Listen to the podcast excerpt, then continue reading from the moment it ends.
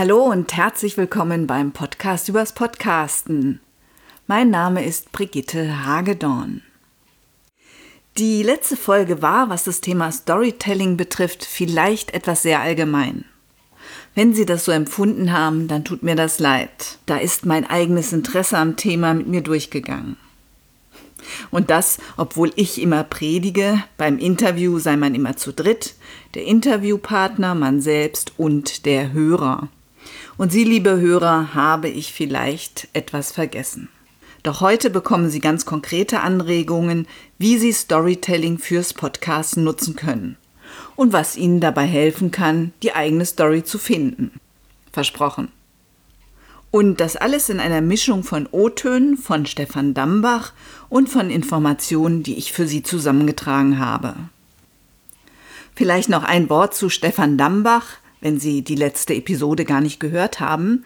Stefan Dambach ist Texter, Storyteller und Heldenreisenbegleiter. Also legen wir los. Eine meiner Fragen an Stefan Dambach war auch, wie kann ich Storytelling im Podcast nutzen? Ja, zunächst müsste ich diese, diese ja, Brand Story, es ist ja eine Markenstory, die müsste ich ja erstmal mir äh, gebaut haben irgendwann. Diese Story muss sich, nicht eins zu eins, aber sie muss sich gefühlt dort wiederfinden. Das heißt, ich muss immer, ich muss mir immer, ich muss immer im Kopf haben, was ist denn meine eigene Markenstory? Ich, ich bin in dem Moment die Heldin in deinem Fall. Du musst also, ich finde es immer toll, unterm Blog kann man ja so ein kleines Kästchen bauen mit einem Bild, wer bin ich? Und in diesem Kästchen kann man in zwei Sätzen die eigene Geschichte erzählen. Ich wow. bin ein gewesener Werbetexter, der unglücklich ist, der unglücklich damit war, für andere Leute Texte zu schreiben, hat sich aber mit Storytelling und hat sich zum Storytelling Consultant dann gemausert. Sehr, ganz kurz meine Geschichte. So eine Geschichte hast du auch zu erzählen, bin ich ganz sicher. Der Punkt ist, dass wir uns nicht trauen, diese Konflikte zu erwähnen, die wir dabei äh, durchlaufen. Mein Konflikt war ja, ich war unglücklich, ich war auch wirtschaftlich nicht mehr erfolgreich als Texter aus dem Grund. Ähm, ich stehe aber dazu, weil das war die Voraussetzung, überhaupt auf die Reise zu gehen. Das war meine Herausforderung. Ich musste was tun. Ich hätte niemals etwas getan, wenn alles wunderbar gelaufen wäre. Ich wäre nicht besonders glücklich gewesen mit meinem Leben, ich hätte aber nichts unternommen, weil ich im Grunde faul bin. So, und irgendwann war halt mal der Punkt, wo ich gesagt habe, ich bin auch keine 20 mehr jetzt, aber ich kann immer noch was drehen in meinem Leben. Entweder ich mache es jetzt oder es ist dann vorbei. Das ist meine Geschichte. Und wir müssen, oder jedenfalls werbe ich sehr dafür, dass wir diese Konflikte nicht unter den Tisch fallen lassen, weil Konflikte Antreiber sind im Leben. Ohne Konflikte können wir uns nicht fortentwickeln. Das geht nicht. Okay, der erste Schritt ist, die eigene Story zu entwickeln bzw. sie erkennen und dramaturgisch aufbereiten. Es gibt ja diese Überseiten immer, wenn man Homepages hat und die eignen sich ja hervorragend, um mal die eigene Geschichte ein bisschen zu erzählen. Das kann ja knapp gemacht werden du hast einen bestimmten beruflichen Background, nehme ich an, und äh, auf irgendwelchen Wegen wirst du zum Podcasten gekommen sein. Diese Geschichte zu hören, das lieben die Leute. Weil sie, sie möchten gerne wissen, was hat die Frau denn für eine Entwicklung durchgemacht. Das kann ja nicht geradlinig immer gewesen sein. Man, man wird ja nicht als Podcasterin geboren. Und diese. Nee, weil diese, ich bin schon viel älter als Podcast. genau. So, und da, da ist so eine Geschichte. Und schau vor allen Dingen, schau dir die Konflikte an, die du da vielleicht hattest oder die, die Hürden, die du zu nehmen hattest und bau darum eine Geschichte. In dem Moment bist du die Heldin. Doch das betrifft noch nicht meine Podcasts. Wenn ich interviewt werde, dann erzähle ich natürlich auch, wie ich zu dem gekommen bin, was ich jetzt mache. Doch das erzähle ich nicht in jeder Podcast-Episode. Und für eine spannende Story reicht das vermutlich nicht denn so viele Konflikte gab es da gar nicht. Dass ich mich von der Produktion von Audiobeiträgen und Podcasts hin zur Trainerin, Beraterin oder Dozentin gewandelt habe, hatte eher ein positives Erlebnis zur Ursache. Nach einem Seminar, ich habe nämlich neben der Produktion von Hörbeiträgen für Unternehmen auch immer Podcast-Seminare durchgeführt und Vorträge über Podcasts gehalten. Also nach einem solchen Seminar hatte ich ganz stark das Gefühl, das ist genau das, was ich machen will. Also Menschen dabei unterstützen, hörbar zu werden.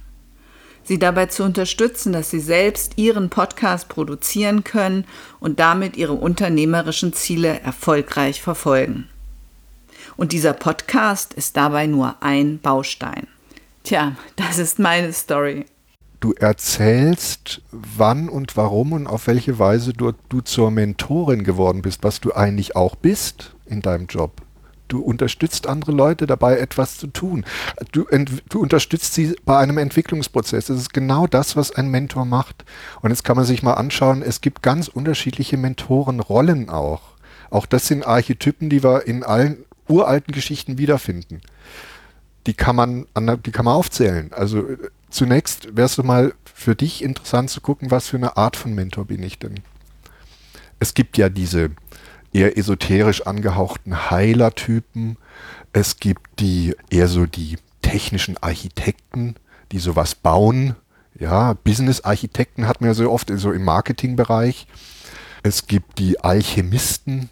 Also es gibt ganz verschiedene Mentorentypen und einer wird für dich passen bin ich ganz sicher. Und es gibt äh, auch diese lustigen eher, äh, die so clownhaft Menschen äh, bei einer Entwicklung helfen. Gibt es Storytelling-Bücher, kann kann man sich mal angucken, was es so für Mentorentypen gibt. Hm, also doch kein Held. Aber der Mentor ist ebenfalls eine wichtige Figur in unseren Geschichten. Der Mentor rettet den Helden, vermittelt ihm Wissen oder gibt ihm einen Zaubertrank. Mit dem Begriff der Mentorin kann ich mich gut identifizieren. Und ich kann mir vorstellen, dass es vielen Podcastern und Ihnen ähnlich geht. Und um zum Mentor zu werden, hat man ja im Prinzip bereits eine Heldenreise hinter sich. Und hier war die Auferstehung, Sie erinnern sich an die letzte Folge, die Rückkehr als Mentor.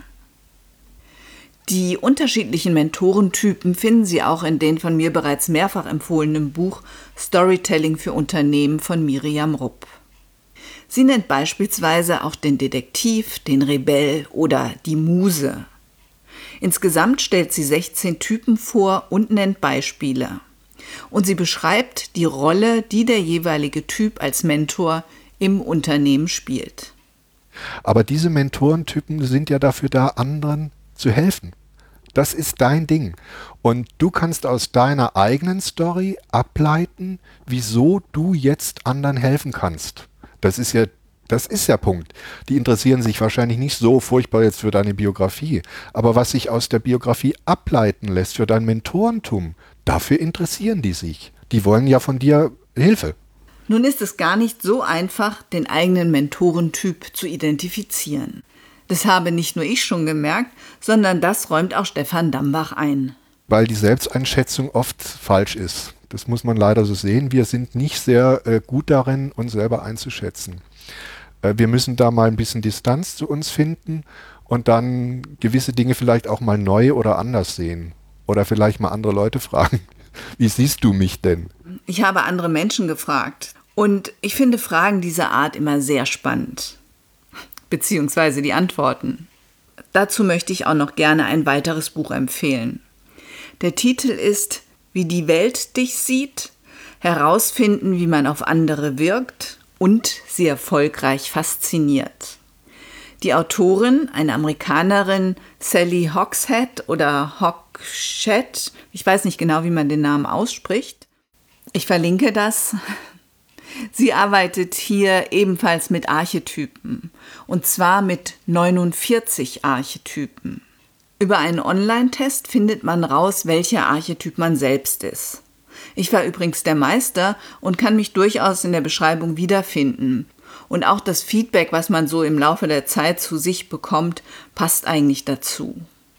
Na, und bei den 49 Archetypen von Sally Hogshead bekommt man auch mit, wo man noch etwas dazulernen kann. Also, auch dieses Buch kann dabei helfen herauszufinden, welcher Typ Mentor Sie sind. Und Stefan hat dazu auch noch eine Anregung. Es gibt ja diese berühmte Transaktionsanalyse, äh, wo man diese äh, Ich-Zustände abprüfen kann, die ja jeder Mensch hat. Äh, da gibt es auch Online-Tools, einfach mal eingeben, Aktionsanalyse Ich-Zustände. Der Mensch hat verschiedene Ich-Zustände, die teilweise gar nichts miteinander zu tun haben. Es gibt kein Ich, es gibt kein abgeschlossenes Ich, das ist eine Fiktion.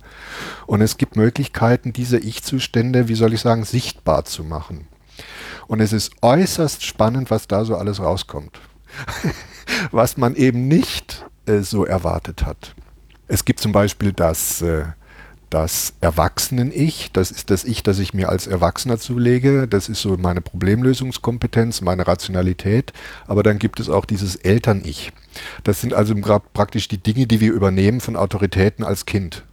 Da können wir, da können wir nichts mehr dran tun. Das ist so da geht es um Kontrolle und Disziplin und so weiter und so fort und wie wir damit umgehen oder auch nicht. Und da können wir relativ wenig dran tun.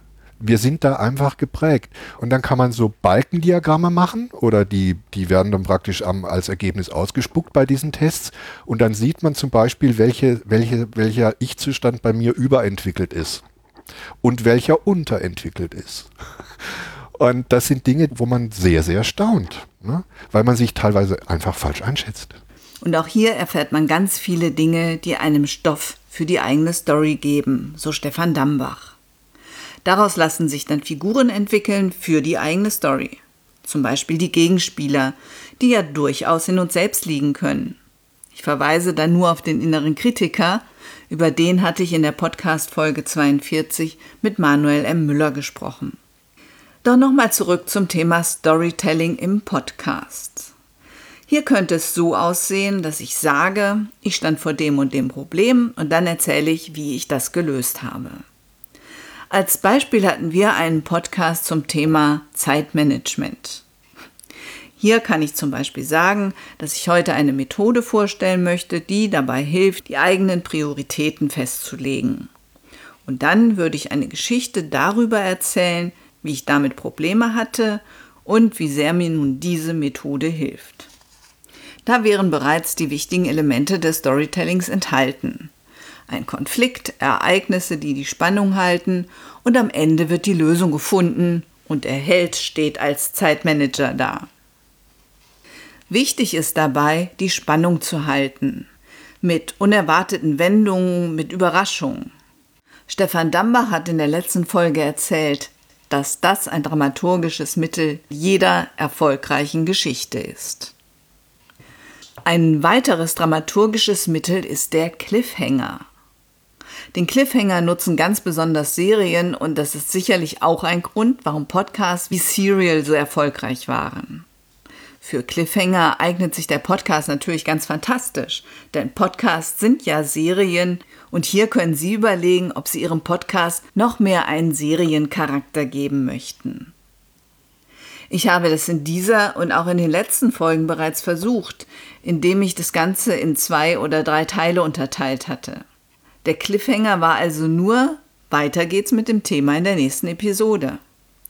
Und deswegen ist es auch immer gut zu wissen, was dann genau kommt.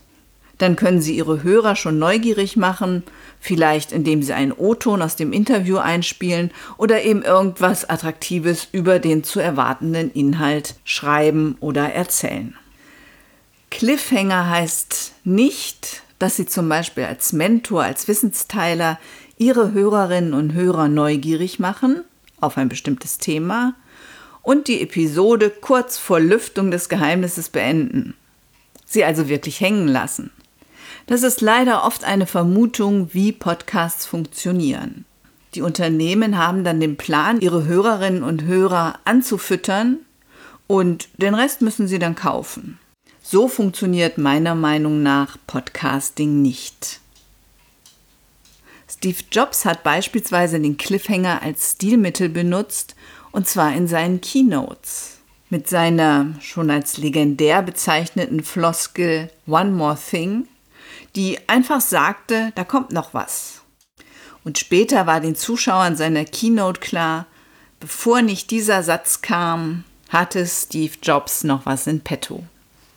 Miriam Rupp und auch Petra Sammer sprechen von traditionellem Storytelling und von modernem Storytelling.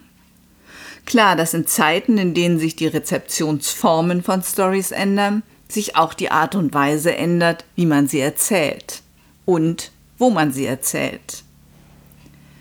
Die beiden Autorinnen sprechen von transmedialem Storytelling, also einem Erzählen, das ganz unterschiedliche Formate nutzen kann. Die großen Unterschiede sehe ich darin, dass wir heute erstens Geschichten an ganz unterschiedlichen Orten und über ganz unterschiedliche Kanäle aufnehmen. Früher war das der Fernseher und natürlich das Buch, was der eine oder andere ja auch heute noch nutzt. Heute haben wir den Podcast, wir haben Audio, wir haben Video, Tools wie PageRow oder Timeline, mit denen man wunderbar Geschichten erzählen kann. Und natürlich werden auch auf den Social-Media-Plattformen Geschichten erzählt. Der zweite große Unterschied ist, dass wir früher als Rezipient eine passive Rolle hatten. Heute dagegen können wir aktiv dabei sein. Wir teilen, wir bewerten und kommentieren Geschichten oder werden sogar zum Mitmachen eingeladen. Mein Mann, großer Japan-Fan, hat mir kürzlich einen Werbespot von einem japanischen Energy Drink gezeigt. Eine Tanzperformance. Diese Performance haben dann ganz unterschiedliche Gruppen nachgetanzt, verändert, ergänzt und ebenfalls im Netz veröffentlicht. Hier wurde zum Beispiel eine Geschichte erzählt, die die Werte des Unternehmens transportiert. Und großartig, wenn die Zielgruppe selbst diese Geschichte mit und weitererzählt. Miriam Rupp schreibt dazu, eine transmediale, einheitliche Geschichte lebt nicht davon, die gleichen Inhalte auf unterschiedlichen Plattformen zu veröffentlichen. Ganz im Gegenteil. Der Content sollte an die Möglichkeiten und Spezifikationen der jeweiligen Kanäle angepasst sein und sich möglichst gegenseitig ergänzen. Ein weiterer wirklich wichtiger Aspekt des Storytellings ist sicherlich der, dass wir eine lebendige Sprache benutzen. Denn für das Storytelling spricht ja, dass Menschen sich Geschichten sehr viel besser merken können als beispielsweise Fakten. Größere Bereiche des Gehirns werden aktiviert. Ich zitiere hier nochmal Miriam Rupp. Sie schreibt, Dank Storytelling verbündet sich das Gehirn mit dem Erzählten als ob es die beschriebene Situation wirklich erleben würde. Ja, und um das zu unterstützen, sollten wir auch eine lebendige Sprache wählen. Mit Verben statt Nominativen, mit konkreten Begriffen statt Abstraktionen, denn nur so können Bilder im Kopf entstehen. Zum Ende dieser Folge versuche ich mich auch gleich mal an eine Mittel aus der Kiste der Dramaturgie dem Cliffhanger. Am kommenden Wochenende, dem 20. und 21. Oktober, bin ich in Köln auf dem Business Podcaster Barcamp. Und ich habe mich mit Markus Tirock zu einem Interview verabredet. Markus ist unter anderem Moderations- und Präsentationstrainer und er hat das Buch Moderieren im UVK Verlag veröffentlicht. Ich möchte mit ihm über das Führen von Interviews im Podcast sprechen. Zum Beispiel über die Magie der ersten Frage und darüber, wie ich mich auf so ein Gespräch vorbereite. Und wenn Sie ganz konkrete Fragen zur Interviewführung haben, dann schicken Sie mir die doch per E-Mail an brigitte.audiobeiträge.de. Ich werde dann für Sie den Experten fragen. Also, ich freue mich, wenn Sie nächstes Mal wieder dabei sind. Am 2. November, am ersten Donnerstag im Monat. Dann möchte ich noch etwas Eigenwerbung machen und auf meinen begleiteten Online-Kurs hinweisen, in vier Wochen zum professionellen Podcast. Der startet am 26. Oktober.